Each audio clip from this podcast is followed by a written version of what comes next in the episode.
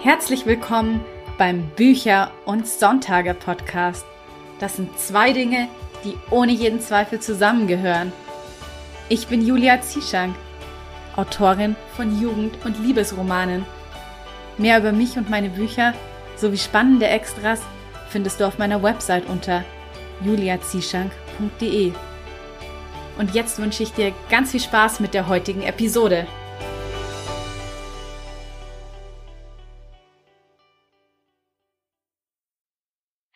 I'm glad you tuned in. For all English listeners who are here for the first time, I'll quickly introduce myself. I'm Julia, a German author, and when this episode comes out, the second and also last book of my Luckbringer series has just been published. And I thought this would be the perfect opportunity for my first interview in English. I invited the new adult author Hailey Dickert to my show because Hailey lives in Germany and I thought this is so cool that we can chat about living and writing in Germany. But before I start interviewing Hailey, a few more words about my Luckbringer series. It's a sweet YA romance, a YA folklore with wholesome characters, and one beta reader called it a swoon worthy adventure, which made me pretty proud. But how did I come up with the idea to translate my German books? Actually, I didn't come up with anything. Translating my books was my boyfriend's idea because he's from Poland and we only talk in English to each other, and therefore he was not able to read my German books. So he said, why not try translating them into English and make them accessible for a wider audience? And that's what we did. And I'm so happy that he can now read my books too, at least two of them. I have written many more in German though. But enough about me. Let's jump right into the interview with Hailey Dickert. Hi, Hailey. I'm very happy to have you in today's show. Hi, thanks for having me. I thought it's the perfect timing for my very first interview in English in this podcast because my second book translation is to be released in November. And yeah, then I thought who would be a better fit than you as you are living and writing in Germany, just like me. So yeah, I would like to start with the question of how you became an author. Um, yes. So actually, I've always liked to write. Um, I used to write songs. I had a blog, a lifestyle and travel blog, especially when I um, came to Germany. And I always loved to read when I was younger, but with college and everything, I kind of got away from the habit. Um, and then um, early 2022, I started reading again, and it became a habit again that I was reading every single day. Um, and being a person that's always loved to write and do things creatively, I was kind of inspired by these stories that I was reading. And I felt, you know, I want to try that. I think it would be really fun to come up with your own world and your own type of romance and to see where it goes. So um, I started to write. And of course, the first thing that I worked on was not the first thing that I ended up publishing, um, but it was definitely uh, getting me into the habit of writing and then eventually to writing The Sister Between Us, which was my first novel that I published. Yeah, and it was quite a huge success. Congratulations on that. Thank you. Thank you. Um, I find it really so interesting that you moved to Germany because you were born in a small coastal town in Florida.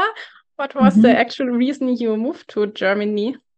Um, okay, so as with romance, it always comes about to be about a boy or a girl. but my husband, um, we met when I was in high school in the US. His family has a business in the same town that I'm from. Um, and yes, his parents, sister, they all moved over from Germany when he was about 15.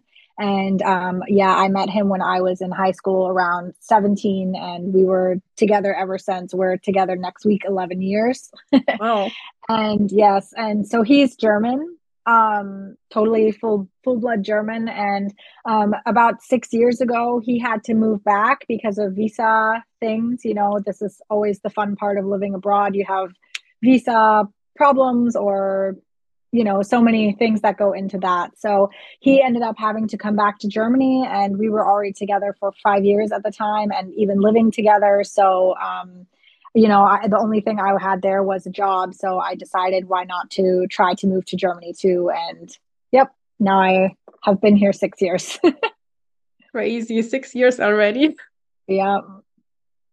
And was it hard for you to move so far away from your family um, yes and no. Like the actual process was pretty relatively easy. Germany is very open to um, people moving into the country. Um, or at least you can come for three months for vacation. And if you find a job, then you can also switch like to be uh, a resident instead of just a tourist.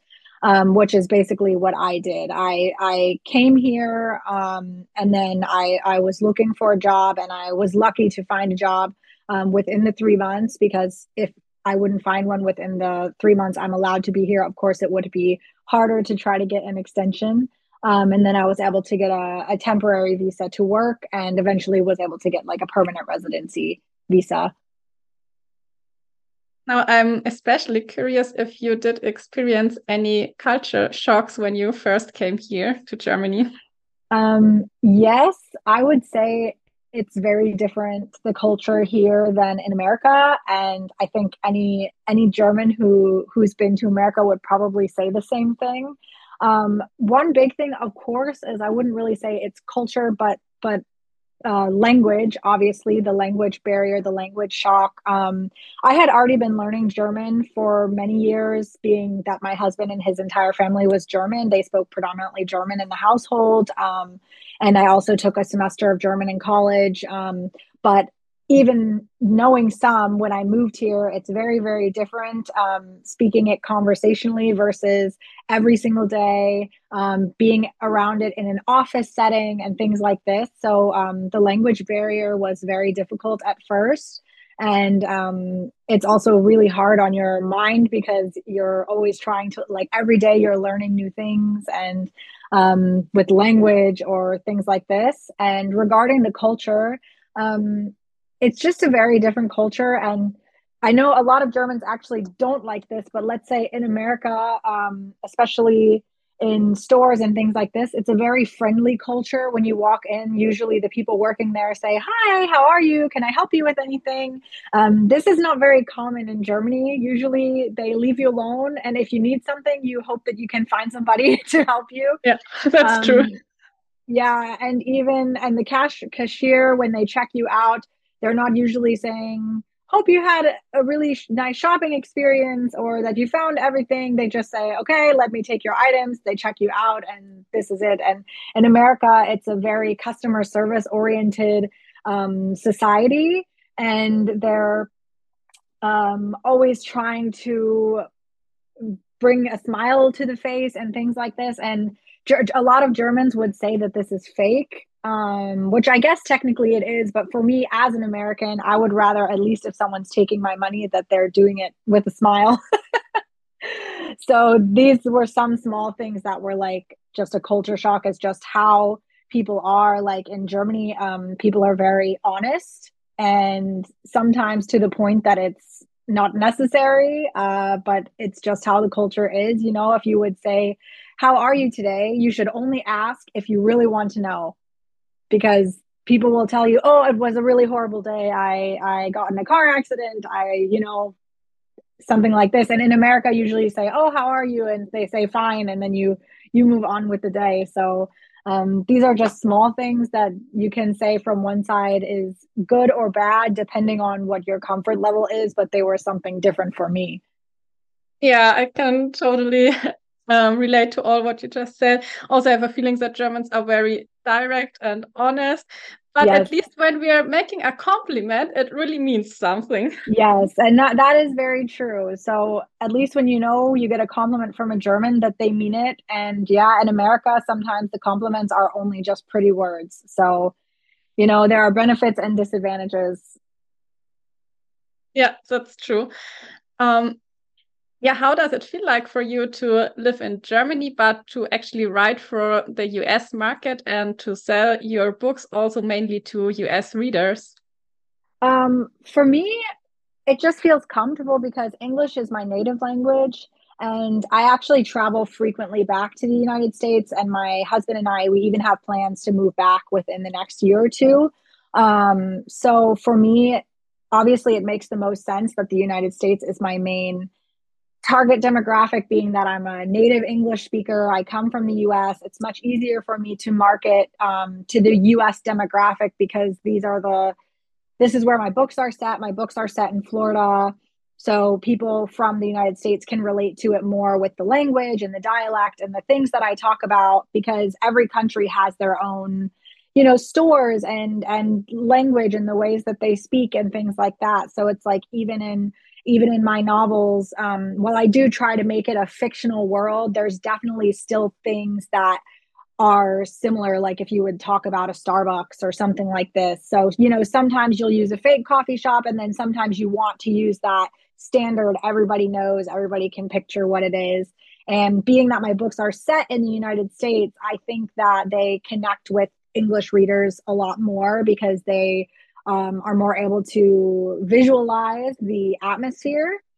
And also just being that it's um, yeah 300 million people in america all speaking english and i'm an english writer. So of course it's going to be one of the larger markets until at least some of the books can get translated like yours will, are doing. Yes are you actually thinking about translating your books into another language Yes, um, I actually I have an agent. Um, her name is Savannah Greenwell from Two Daisy Media, and one of her one of my goals with her is to get my books translated. I've already been in talks with a few different countries, um, but the as I'm sure you know from doing it with your books, I'm not exactly sure the process that you did, but translation can be a very expensive process.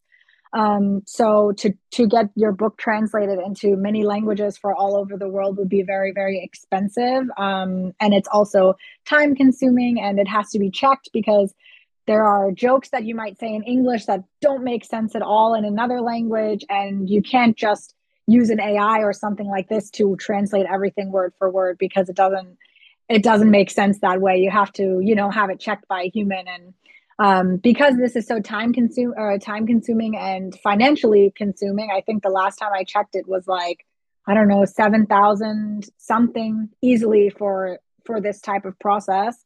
Um, i thought okay it's better to work with publishers within each country because they're making sure the books are translated properly because also their goal is to sell. They want to also sell the books and hopefully they also help with the marketing to get into the market for those um, yeah areas that your book is translated and for me of course i've even told my agent my biggest dream uh, would be german to get the books translated to german because of course i i live here and i have many friends and and family members from my husband who would love to read it but they don't speak english so yeah, that would be really super cool. If that happens, mm -hmm. then you have to come back into my show. Yes.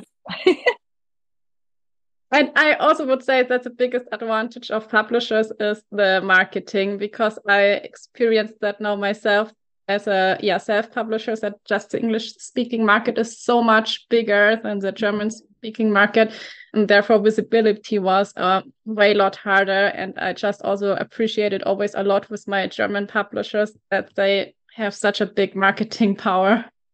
Yes, definitely. And and as self-published authors, like you said, we do everything. We do marketing, we do editing, we do the writing, ev- everything we have to manage ourselves. And the marketing, especially if you're not a native English speaker, like your German is a first language, it can be very difficult.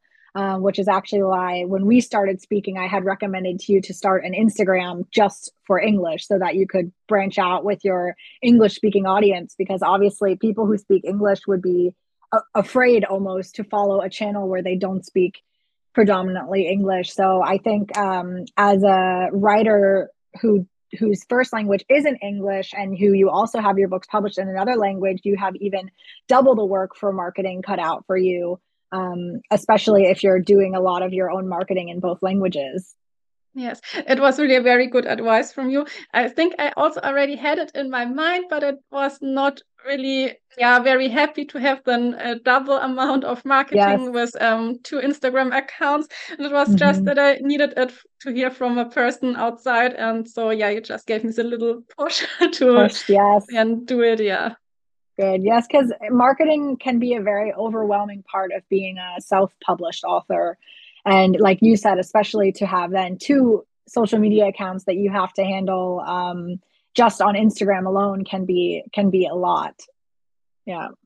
True. And speaking of um, social media and Instagram, um, how do you actually explain your success on social media? Because I had a feeling you really gained a lot of followers in a very short time.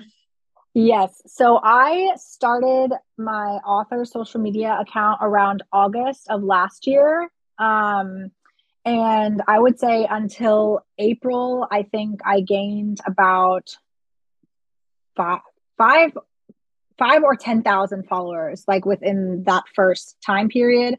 And then from after like release April, May, um, I grew to about, I am have around 16,000 now. Um, but I would say the majority of it came from the beginning. Um, first, I was posting twice a day, every single day. I never missed a day. Um, I was posting reels. And at this time, with the algorithm, reels were kind of new and Instagram was pushing out reels more than they were pushing anything else out. And um, very early on, I tried to um, create these aesthetically pleasing reels that I made sure that they changed with the beat drop and that they were easy for the the viewer to digest the information and things like this. And actually, I didn't start with only talking about my own book. Um, I had more of like a Bookstagram account in the beginning where I also shared about other books that I was reading or the writing process and things like this, um, along with also sharing, of course, teasers to my book that was coming out in April. And I even started marketing it very early. I think probably my first teasers were around October or November. And while I do think that consistency played a big part of this, as I said, um, for that first six months, I really posted twice a day. I spent a lot of time on Instagram. I was very engaged. I was always commenting and messaging with people. And I mean, I still do this, but uh, I've kind of taken a little bit of a step back to only posting once a day, which is still a lot. Many people don't even post um, once a day, but I mm-hmm. just keeping that consistency has helps me to just keep going with it because it's too easy to miss a day and then you've missed three days. And um, as someone who does this as a full time career, marketing is important to sales. So for me, it's something I just try to make a habit to do every day. And as I said, especially in the beginning, the consistency of it. So for people who are starting new accounts, I highly suggest to find a, a publishing schedule that works for you. And if you can post at least once every day, it it will help you to grow faster. And if you can post twice a day in the beginning, this is great too.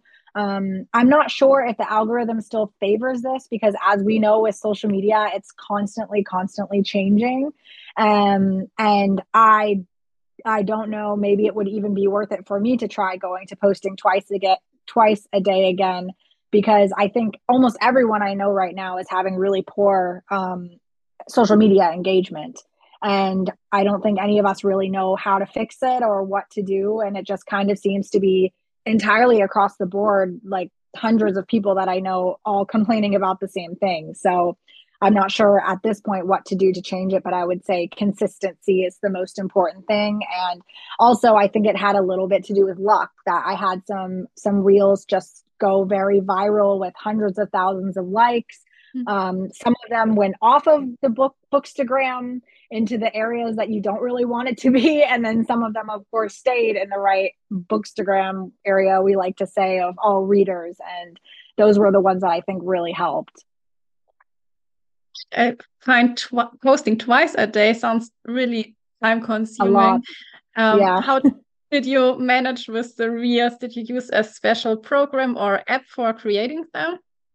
Um, so in the beginning, I just was using Instagram, but as I kind of found my style, I I started to use Canva. Um, I think a lot of people in the creative space, they've probably heard of it, canva.com. It's a even a free tool that you can use. They have a paid plan, which I have now that I'm using it so much, but you can even use it totally for free. And I was using this and I still use it a lot to make my reels. Um, and I put the images and the text directly on there. And then I would export the images to use on Instagram just because it looked a lot cleaner.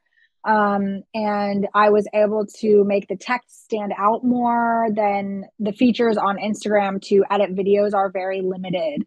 Um, and I find found that I was able to make videos a lot quicker if I was just pre-making all of the content with the text on Canva, and then I only had to upload it and add a sound on Instagram. So it was a lot quicker.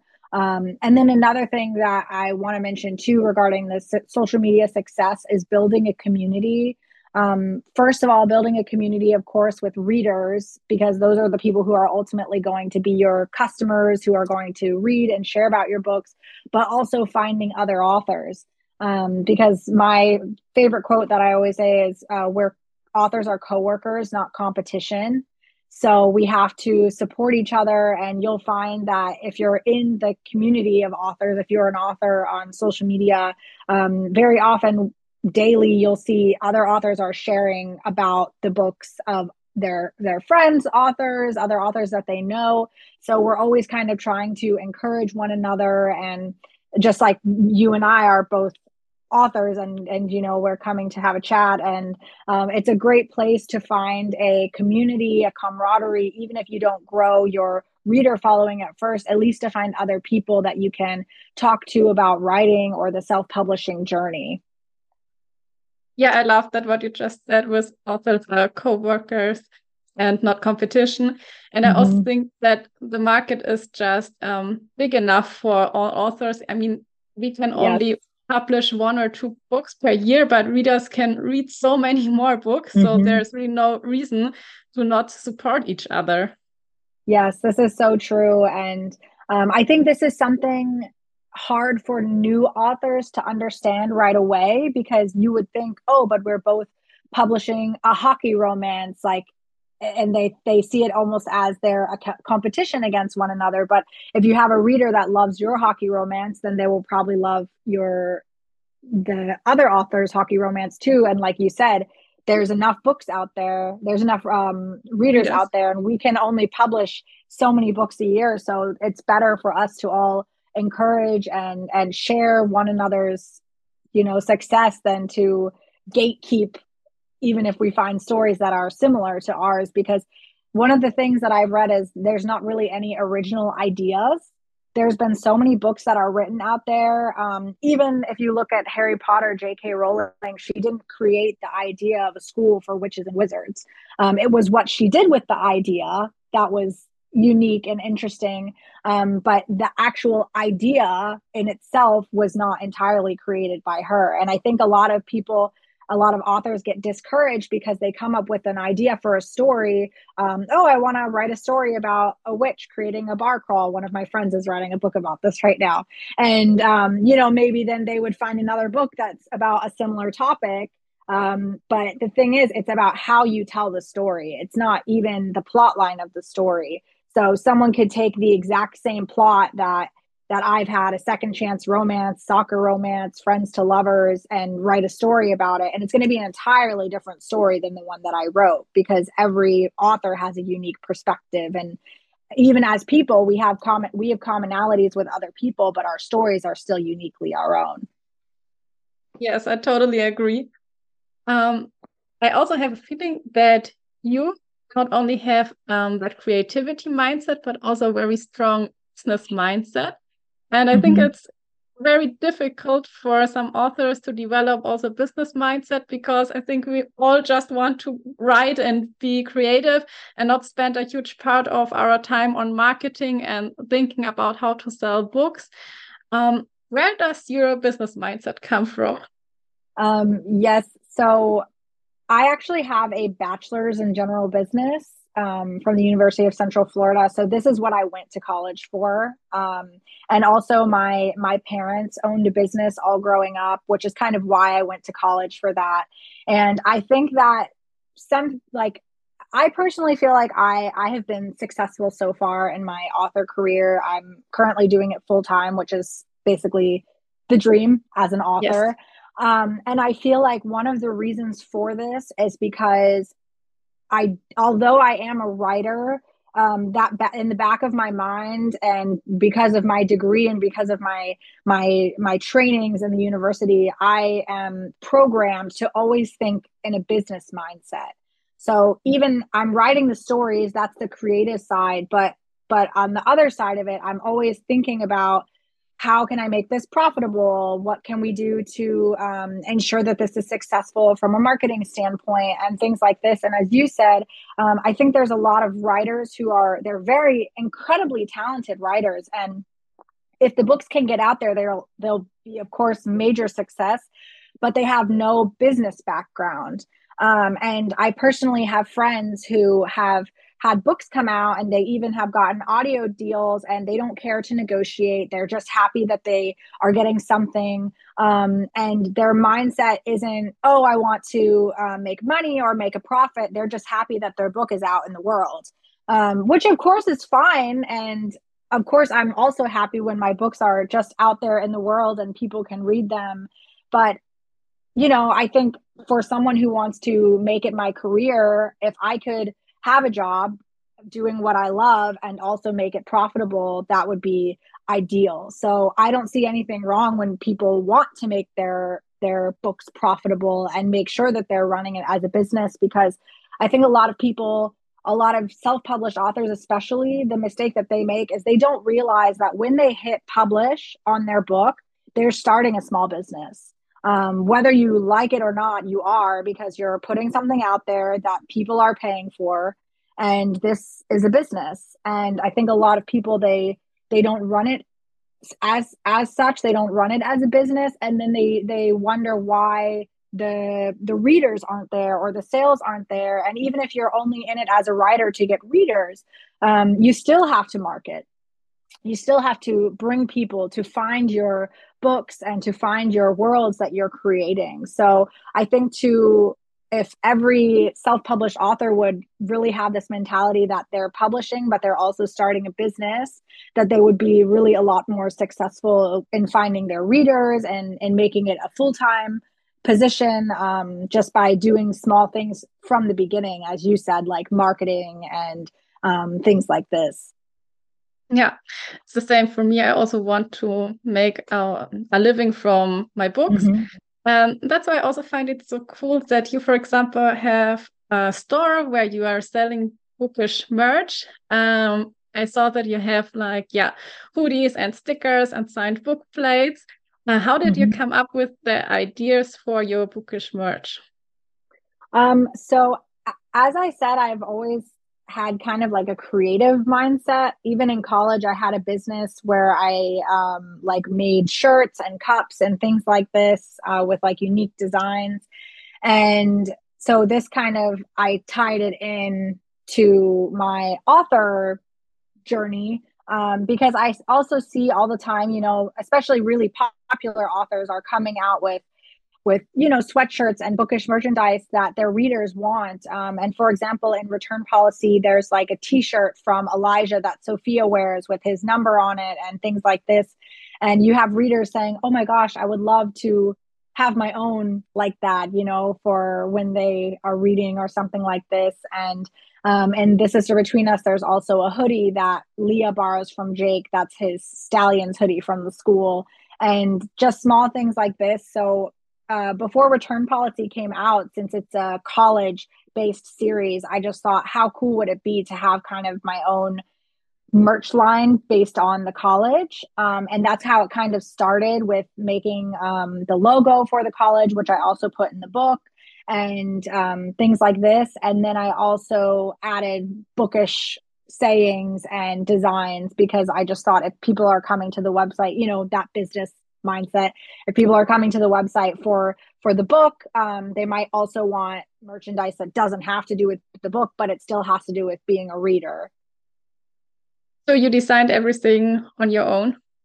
Yes. Um, so this is again, I used Canva um, and I used yeah, I used Canva to come up with some unique designs for stickers and and hoodies and things like this. Um, and then also getting feedback, of course, from followers and seeing what people kind of like.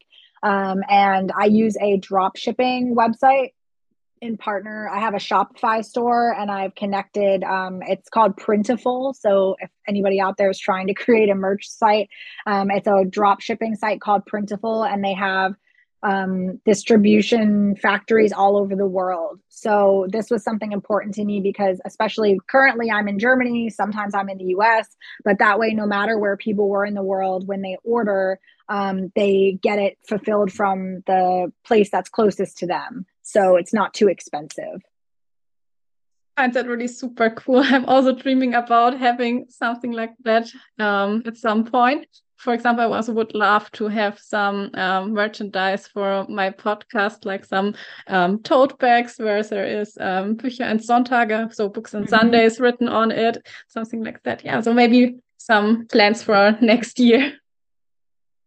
Um, what I also found super interesting is that you have different editions of your books, like um, hardcover and paperbacks.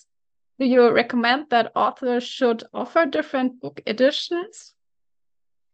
So I think it depends. One, like I say, always from a business standpoint, depends on cost. So how much it's going to cost for you to get a the files as a hardcover when you've already got it created for paperback because most of the time the designer does charge an additional fee to adapt it for a hardcover um, if it's not too much then i i prefer to have a hardcover and a paperback just because there are some people who prefer one over the other um, but regarding like I might be jumping ahead here, but you had mentioned diff- having different covers um, for return policy. I have an explicit version and a clean yes. version.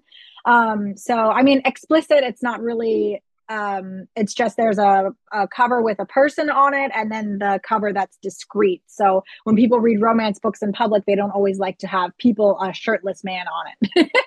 Um, so actually my idea was i wanted to have the the non-discreet cover with the man on it because it shows elijah's tattoos from return policy. I thought this was really cool um, and I would just say it really depends because I think that those type of covers they do best at at book signings. Um, a lot of people at book signings they really like to get the non-discreet covers with people on them. But I think standard most people these days are buying the discreet covers um, that don't have any people on them. So I would say I've I've had more success with the discreet cover and if you're having doing a lot of book signings, maybe it would be worth it to have that alternative cover. Um, but it's not also necessary necessary to do. Um, I would say if you will only have one, to definitely go with the discreet cover because a lot of people don't want to have a book with with a person on it just because they you know they want to be discreet when they're reading in public. Um, so again, this comes to the cost. If you think the cost will be worth it to get an extra cover made um, or if you would rather to wait and then maybe maybe release it further down the road as like a special edition. So i released mine both at the same time and i think it maybe would have been better to like wait and release it later as a special edition because many people only wanted to buy one and they wanted to buy the discreet version. Mm, or maybe to have the um, just a um, exclusive cover on a Kickstarter campaign or something like that. Yes, Yes, or maybe like you said, um, I have my Shopify store, so maybe only offering the exclusive yes. cover on my Shopify store and not on Amazon or something. So, um, but again, it really just depends on your audience too, because I ha- I know a lot of authors who mostly do the covers with people on them, and that's what their readers like. So my readers tend to like the discreet covers, whereas others might tend to gear more towards those with people on them. Yeah, yeah, especially um, when you say with um, Shopify, I think direct sales are also so important. And mm-hmm. um, at least it now seems like you have with your um, non-discreet cover um, the most sales anyway when it's direct, like on readings or something like that. So maybe that's really a good idea to not put it on Amazon, but have it a bit more special for really like the fans um, to offer it yes. on readings or in your shop on your website. Mm-hmm. Um, yeah, do you have any other marketing advice for our listeners? Um, as I said before, the biggest thing that I would say is just consistency of posting and to try to find a professional style and a professional brand. So maybe look at other authors who you like and see how they're displaying themselves and what what type of um, branding that they have, like the colors that they're using. And of course, you don't want to copy anybody, but to try to just get some ideas to how what could work for you. Um, so for me right now, I do like a post that has a, a standard style and background, and then a reel, and then a post again with that same standard style and background, so that when people go to my page, it kind of has this aesthetic look to it. Um, because at the end of the day, when you post something, you're hoping to gain followers, which will also help to gain readers and, and book sales. So you want to make your social media profiles as um, appealing and professional as possible. Um, and then I would just say maybe like if you would want to say some mistakes I see that people make regarding the marketing aspect um, would be not getting a professional cover done. Um, so, of course, there are those very unique unicorns who are able to design a very beautiful cover by themselves. But I would say, standard, most of us are not able to come up with something that's actually of caliber. Um, because, as you said, there's so many books out there, and your your book cover is the face of your marketing. So, you need a book cover that people look at it and it makes them stop and it makes them read the rest of whatever else you're you're posting um, or sharing about. And that's really really important is to have a professional a professional eye catching cover. And you can also ask around ask your friends ask your audience um, for feedback like the types of covers they want like rom-coms like the more cartoony covers um, thrillers and romance. They all have a different kind of style so just making sure that you're going with the style of the genre that you're writing and that it's a very professional, um, eye catching cover. And um, the other mistake I would just say in regards to social media in general is I see people using their author Instagram accounts kind of as a combination of posting personal stuff with author stuff, you know, like photos of their kids or what they ate for dinner and things like this. And um, while, you know, stories can be a great place for that, um, on your feed of your page to attract new readers. Um, I don't think this is the best best method because if you're wanting people to come to your page to follow you regarding writing or reading um, things like this they probably don't care that you had a tuna casserole for dinner, you know? And I see stuff like this all the time. And um, of course, it also breaks up the look of the feed. And, you know, if that's your thing, if your thing is uh, reading and cooking with Julia, then that's something different. But I, I just see a lot of people who use it as posting personal stuff. Um, and of course, that's sometimes okay, but you want to make sure you're still really focusing on that author reader aspect for that account. Mm-hmm. I totally agree with what you just said. I think I uh, only post the personal stuff in my story where it's then also gone after 24 hours. Mm-hmm. Um, what was a big problem for me as a new author in the English speaking market was actually how to find uh, some ARC readers. Um, how did you do it? How did you find um, your ARC readers and how many ARCs did you actually send out for your very first release? Mm-hmm. Um, so I, I think I'll talk more about what I did for the first release, as you said, because of course now that I have, you know, for by my second book that came out, I had about 10 to 15,000 followers and being able to just ask my social media followers who wanted to sign up for an arc this made it relatively easy. Um, but in the beginning, actually, I had my ARC reader sign up back in November of 2022, and my book didn't even come out until April of 2023. Um, but I was just, you know, very ahead of the game. It's actually not necessary for my second book. I think I asked two weeks before, um, but I just wanted to make sure that I had time to to nail down really a good ARC team. Um, so for with my first book, um, a lot of what I did was personal outreach. So finding um, these mid to large bookstagram accounts, um, and at the time for me that meant like having ten thousand followers. Um, because I only had around 500 and it's just so intimidating when you're reaching out to these bookstagram accounts that have 30 40 50,000 followers and you're basically a nobody um, it feels that way So I reached out to a lot of, I guess you could say, micro influencers, um, having, you know, like I said, five to 10,000 followers, which for me, only having 500, that seemed like a really, really great number that hopefully that they would be willing to read it, even though I'm a new small author.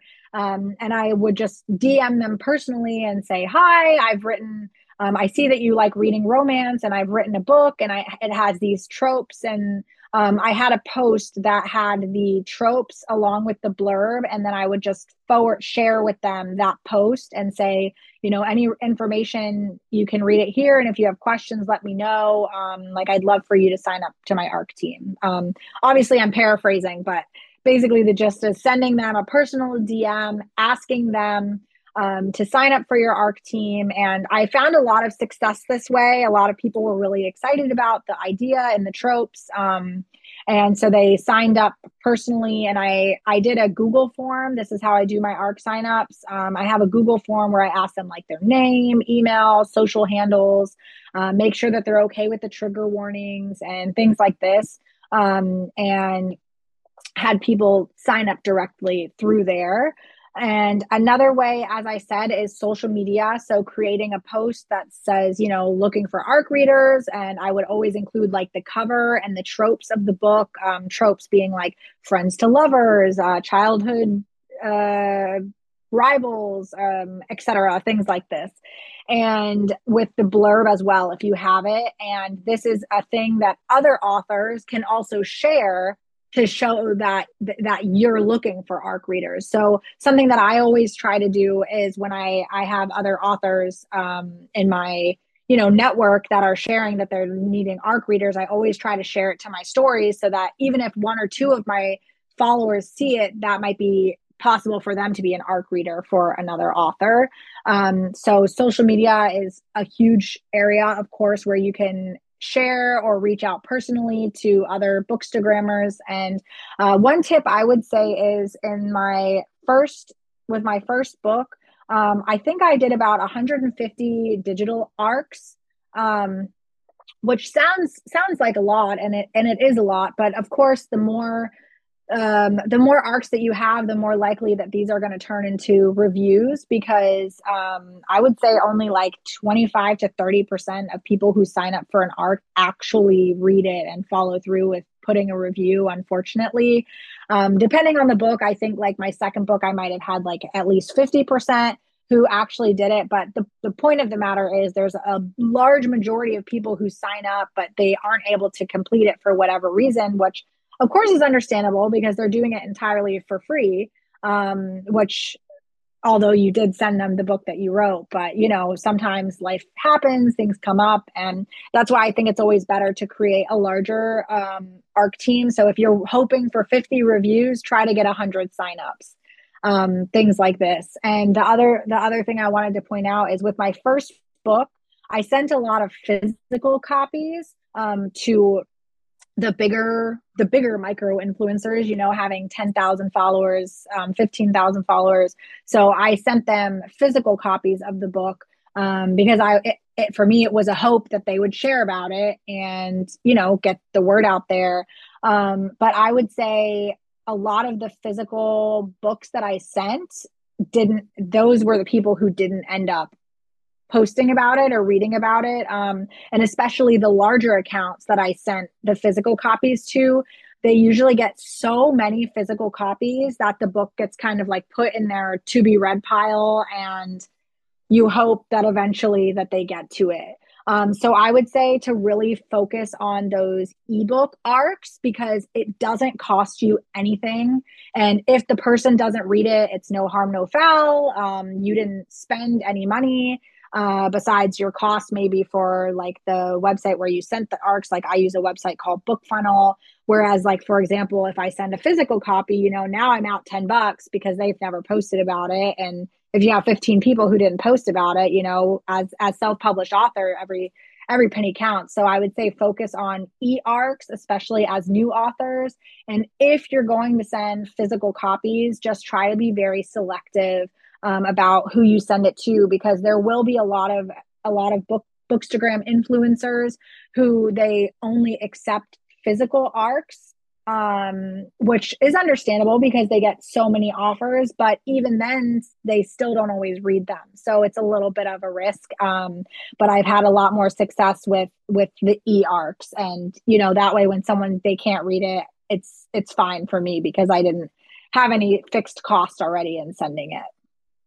Mm, that's true. Yeah, I also only send out ebook arcs, but I have a feeling that especially on TikTok, it's nicer if you have a physical book which you can show in your video. Mm -hmm. So I was um, actually also wondering how you did it with sending the physical books, because if you would ship them from Germany, it would be very expensive. So how did you yes. do that? Um, so the best thing is actually for an arc, usually arcs are sent before the book is published. But for the physical book, um, like if I was sending someone a physical arc, arc means advanced reader copy um, for for those listeners out there who don't know. um, but if if I was sending a physical copy, I just waited until um, the paperback was officially published, which is usually about a week before release, and then I send what's called an author copy um, which is it's just a cheaper way for me to order a copy um, instead of ordering it directly through Amazon's website. I order it from like the author backend, and um, you can order them in not every country in the world, but I think there's like eight or 10 marketplaces where you can order Amazon author copies, including Germany, USA, Italy, Spain, Australia, um, Japan, uh, it, you know, countries like this.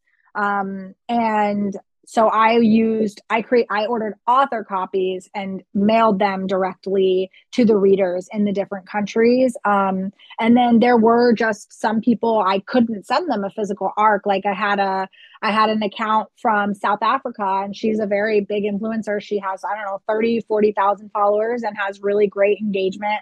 But it would have cost me, even shipping from Amazon, it would have cost me around $60 to send her a physical mm-hmm. copy um, which you know for me looking at return versus cost it, it wasn't worth it for me um, so sometimes unfortunately you do have to come to an influence and say I'm, I'm sorry but i can't get you a physical copy. Like, for example, India. India is a very expensive country to mail to. I think it costs me around $25 every time I have to mail them. And I'm even mailing it directly from Ingram Sparks or directly from Amazon. It's just they don't have any distributors that print directly in India that we have access to. Um, so occasionally I'll send uh, arcs to India, but usually those are also e arcs. And then um, the easiest ones are, of course, like, you know, in the USA. If I'm not currently in the USA, I'll send an author copy and including shipping, it costs me about 10 bucks.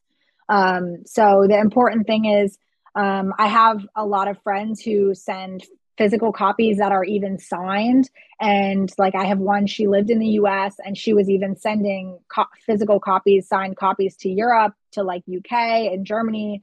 And i think she was paying around 30 or 40 dollars per parcel because you know shipping is unfortunately very expensive mm-hmm. these days. And um, there actually came a point that i said you know this is great that you're doing it but you have to think about your your cost versus your reward. Is it really worth it for you to be spending $40 um, to send this. And A, you could also just send them a regular author copy that would only be $10, or would they be okay with an ebook? Because a lot of the times, if you're just open with a with a arc reader or bookstagrammer and you say i'm sorry but because of budget constraints i can't send everyone a physical copy they're oftentimes they're totally fine with an ebook um, so it's just worth for people to keep in mind like you said um, that it it can get very expensive very fast because of course we're just hoping for people to read it and give us a review on it. But you know if it comes at the cost of $15 a book you know we have to sell i don't know at least five or six books from that review for it to make up. And then from the business side it's something you really have to consider. Yes, it's true.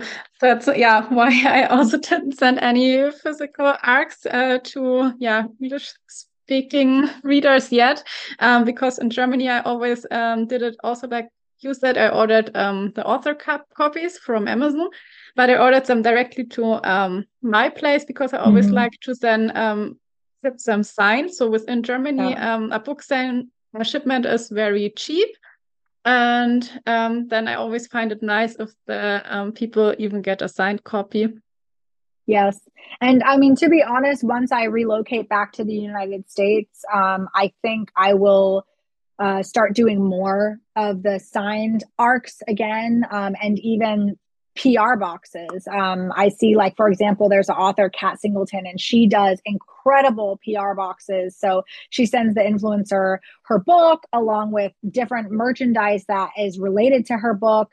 And of course, when the readers get it, they're very excited and they post about it, and they're more likely to probably read the book and share their thoughts on it because they're so excited about the the PR package. But of course, as you said, currently being in Germany, it's just it's not realistic. And I have a few um, influencers in Germany that read in English that I could send them to. Um, but, you know, then it, it's time consuming to put these things together. So I think maybe maybe if you're an author in the US market, it could be worth it to, you know, buy some things in bulk and and do it this way, but if you have a huge international following um like like for me i mean i'm not saying it's huge but my following is very international mm-hmm. i have a large following from australia um, you know usa europe and it's just not possible to to send you know everyone physical copies. And even i did signed copies um, i sold signed copies recently and um, a girl from australia bought a signed copy and i think she paid 36 dollars so like 30 euros or something just for the shipping. And it's just so crazy, you know, and um, for us as authors for arc copies for physical copies it's unfortunately it's just the cost of shipping makes it hard to do something really special like you said where we can include you know stickers or bookmarks or something personalized because i also like to include personalized handwritten notes and things like that but it's just unfortunately where we're located it's not really possible unless you're only sending it within europe and and europe is not most of the English speaking audience. Of course, there's a lot of people that read in English and they speak English, but they still prefer, of course, books in their mother tongue because it's easier. Yeah, that's unfortunately true. Yeah. Um, what are you currently working on right now? And are you also planning some new merch for your um, shop for the Christmas season? Um, so I am currently working on a Christmas novella, and it will be the second installment in my Crystal Bay University series. Um, and that series started with return policy. Um, I do have some ideas for Christmas merch, although I haven't I haven't created anything yet. Of course, we're still only in September. Um, but I do hope to have some things up in the shop. But my main focus right now is to focus on this Christmas novella. Um, and also, as I've shared with you and on social media, I'm five months pregnant right now. And my amount of time in the day that I have energy and I feel motivation is not very high right now. Um, so I try to work around one to two hours a day, which I know it's not a lot at all. Um, I do also have a, a, two a two and a half year old, um, but I try to work at least one to two hours a day right now. And so for that time, I'm focusing really on writing and editing the novella that I hope to have out um, by Christmas time this year. And um, originally, I actually was working on an entirely different book that was supposed to be the second book in the the Crystal Bay University series. Um, but because of the pregnancy and just the, the things that I was inspired on, you know, they say some people are mood readers, and I feel that I'm a bit of a mood writer. Um, I just wanted to try something different, and that's why I started working on the, the Christmas novella and kind of put the other project to the side. So the the novella I'm working on, it's an age gap age gap romance, 10 years. The female main character is 21, the male main character is 31. Um, he is the football coach at the college, and she is one of the cheerleaders. And they were both mentioned in return policy, but very, very briefly background characters um, which was which was nice because it's been um, a little easier to play on their backstories and things like that because they weren't a big focus in the previous book. Um, so for people who are writing series, you know, it's really important to kind of leave like Easter eggs, like little things in the books before um, foreshadowing and leading up to their stories. And luckily, there was some small things in the first book that will work for the second book, but I still had a lot of room to play around with their backstory. Um, for example, one of the tropes is also going to be siblings ex.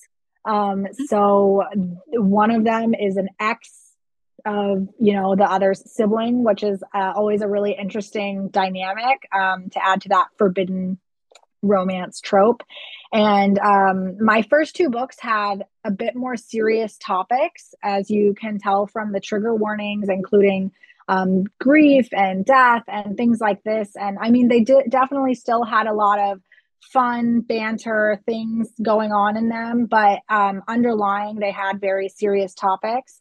And currently um, especially with you know pregnancy and hormones and things like that I, I just wanted to write something that was more light and fun and i didn't really want to go into any like dark sad you know type of places because i think some of the best stories have these really just tragic background stories and and uh, these crazy plot twists happening and i just wanted to write something you know light and fun um, and that's kind of how this novella came to be. And I'm hoping that I will be able to continue with it and publish it in December um, to at least publish something else before my son comes as well. Sounds really very very good, especially with um, that it's the Christmassy topic, and then I find it's very fitting if it's also some light um, novella. So I think mm -hmm. that fits very well. And yeah, speaking of Christmas, um, do you actually like the Christmas markets in Germany? Yes, um, I think this is, although it's extremely cold, um, one of the best parts about being in Germany during the holiday holiday time are the Christmas markets, um, the Weihnachtsmarkt. yeah. They are so enjoyable. They they you know I grew up in Florida, which is a very hot climate, so we don't have snow for Christmas. Um, we don't have any of the the traditional things that you see in a Christmas movie, um, which actually ties into my novella because it's also going to be set in Florida. And I just wanted to show people that you can still have a, a merry holiday without all of the the snow and and um, the ice skating and things like this um, because I think for people who are from a warmer climate we see Christmas very differently and um, as I said being from Florida I I've never had um, you know, before I lived in Germany, I hadn't had a cold Christmas, a snowy Christmas, um, anything like this. And the Christmas markets are just that epitome of Christmas magic. And you know you have the the hot chocolate and the cute little stalls where you can buy gifts and some of them have like carousels and rides for the children. And if you get lucky you can go on a day when it's snowing and it's just very very hallmark christmas type um type atmosphere. And they're all over germany as you know. And it's just it's it brings you really into the christmas spirit. So this is definitely one of the things that i do enjoy being here during the holidays. Um, while it's not easy to always be away from family um, there are these small you know joyful things especially around the holidays that um, are a nice change yeah, I'm also already looking forward to Christmas markets. And um, yeah, I also love the cozy atmosphere with all the lights. And you have a um, cup of uh, mulled wine. And yeah, yeah. I don't know, is this, is this actually a very German thing? Was that mulled wine?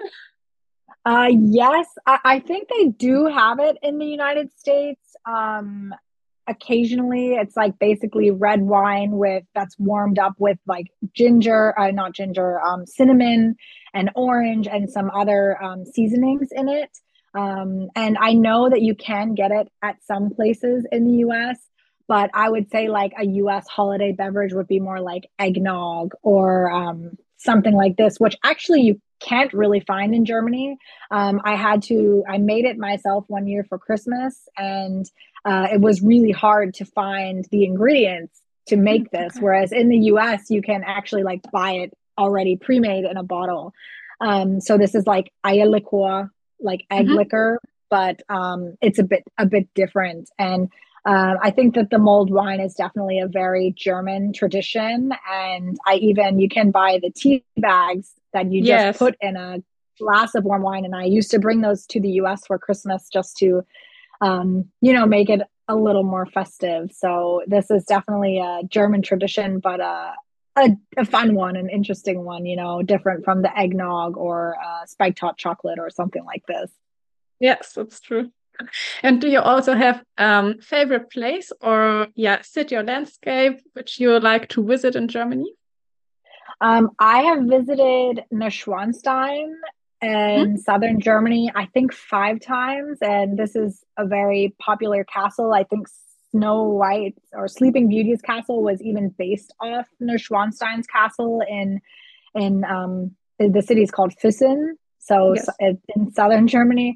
And this was always one of my favorite places to visit, just because it's very beautiful. It's very uh, large mountains. It's it's close to Austria, and um, but it is a very touristy area, of course. Um, so now my husband and I we also really enjoy to go to the Black Forest, mm-hmm. um, which is also again just like a very nature filled like a mountain range and um, it depends where you go because some of the areas are more just like farms and nature and then other have like bigger mountains and nice sightseeing points and stuff like this. And these are always my favorite places to travel in germany because they just are so beautiful and you can see um, the really beautiful nature and you're always passing also castles. And um, in germany i think there's over 20000 castles.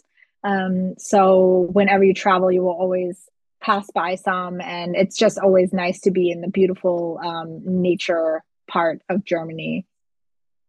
Yeah i totally relate to that. I also love to go on some hikes with my boyfriend because we are also located in southern germany where are, there are a lot of mountains mm-hmm. and nice mountain lakes and it's really very beautiful especially in the summer. Yes. So as the final question. Um, you also have to answer the question I'm asking all of my guests, and that is what does a perfect Sunday look like for you? uh, to be honest, a perfect Sunday for me would be with like nice weather um, that you can either sit outside or inside and just do nothing. and I think this is also part of the German mentality because um, in Germany on Sundays, everything is closed. Um, in America, it was different. You can still go to the grocery store, you can still do your shopping, anything.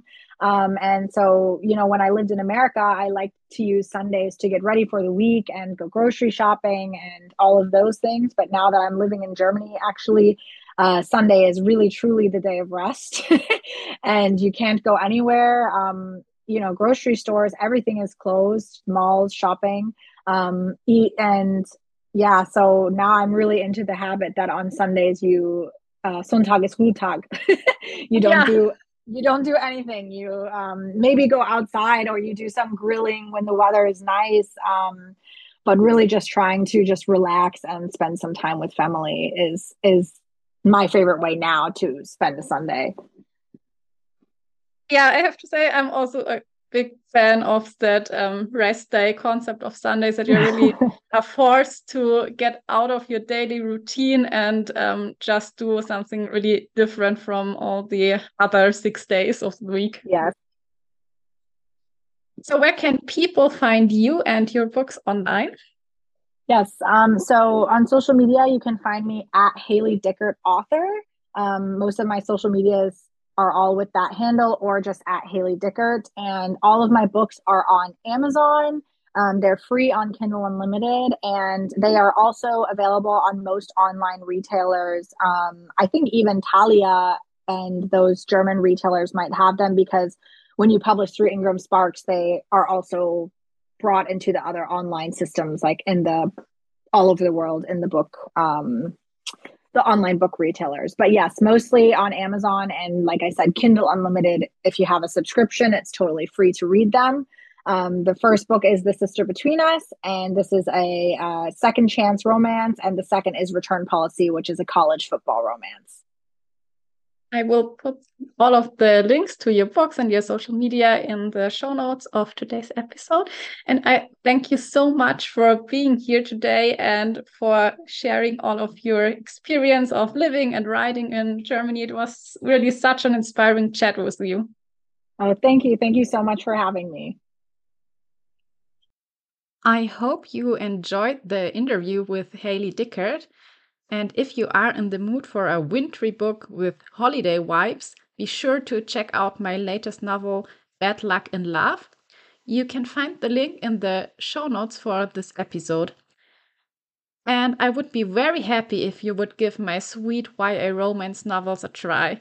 You can also check out my Instagram for further information about my book translations. You find me under at Julia Zieschang author. Thanks for listening. I will now switch back to German. Das heute war wirklich eine ganz besondere Folge für mich und nicht nur deshalb, weil es mein allererstes Interview auf Englisch gewesen ist. Du kannst mir glauben, ich war so nervös wie bei meiner allerersten Bücher- und Sonntage-Episode im Januar 2020. Besonders ist die Folge auch für mich, weil ich hiermit ganz offiziell verkünden kann, dass ich meinen allerersten Online-Kurs gelauncht habe. Also, falls du nach der heutigen Folge daran interessiert bist, deine Bücher auf Englisch zu übersetzen, ich meine, ein paar gute Marketing-Tipps hast du ja jetzt von Haley bekommen, dann kannst du das Thema Buchübersetzung jetzt mit meinem neuen Kompaktkurs Buchübersetzen mit AI angehen. In dem Kurs lernst du in kurzer Zeit, wie du dein Buch professionell mit künstlicher Intelligenz übersetzt und anschließend im Self-Publishing veröffentlichst, damit auch du im Handumdrehen den englischsprachigen Markt eroberst. In meinem neuen Audiokurs erwartet dich eine Schritt-für-Schritt-Anleitung, mit der du hinterher in der Lage bist, dein Buch selbst zu übersetzen und zu veröffentlichen. Der Kurs dauert insgesamt circa anderthalb Stunden und ist unterteilt in fünf Module. Und diese fünf Module sind Manuskript übersetzen mit DeepL, von der Rohversion zum fertigen Manuskript, Formatierung und Veröffentlichung, Reichweite aufbauen und ARC-Reader finden. Marketing-Tipps für mehr Sichtbarkeit. Jedes Modul ist circa 15 Minuten lang und das Praktische ist, durch die kurzen Module und das kompakte Wissen kannst du ganz nebenbei in einer Woche, wenn du zum Beispiel jeden Tag ein Modul anhörst, lernen, wie eine professionelle Übersetzung mit künstlicher Intelligenz funktioniert. Vielleicht fragst du dich, warum du dein Buch überhaupt übersetzen solltest. Ganz einfach. Den größten Teil der Arbeit, das Buch schreiben, lektorieren und veröffentlichen, hast du ohnehin bereits getan. Warum dann nicht deine Leserschaft erweitern und deine tolle Geschichte noch mehr Menschen zugänglich machen? Deine Vorteile des Kompaktkurses noch einmal zusammengefasst. Du erhältst kompaktes Wissen, kurze Audiolektionen, das ermöglicht dir wiederum flexibles Lernen. Außerdem gibt es ein Workbook zum Kurs sowie ein Begleit-PDF zu den einzelnen Modulen. Und wenn du magst, dann hör dir am besten jetzt gleich kostenlos das Einführungsaudio an. Den Link dazu findest du in den Shownotes zur heutigen Episode. Dort findest du außerdem einen Link zu einem Blogartikel, wo du alle Infos zum Kurs auch noch einmal ganz in Ruhe nachlesen kannst. Und wenn dir die heutige Folge gefallen hat, dann leite sie gerne einem lieben Menschen weiter und hinterlass mir eine Bewertung auf Spotify und Apple Podcasts. Und damit bleibt mir nur noch zu sagen, ich hoffe, du schaltest wieder ein, wenn es Zeit ist für Bücher und Sonntage. Bis zum nächsten Mal.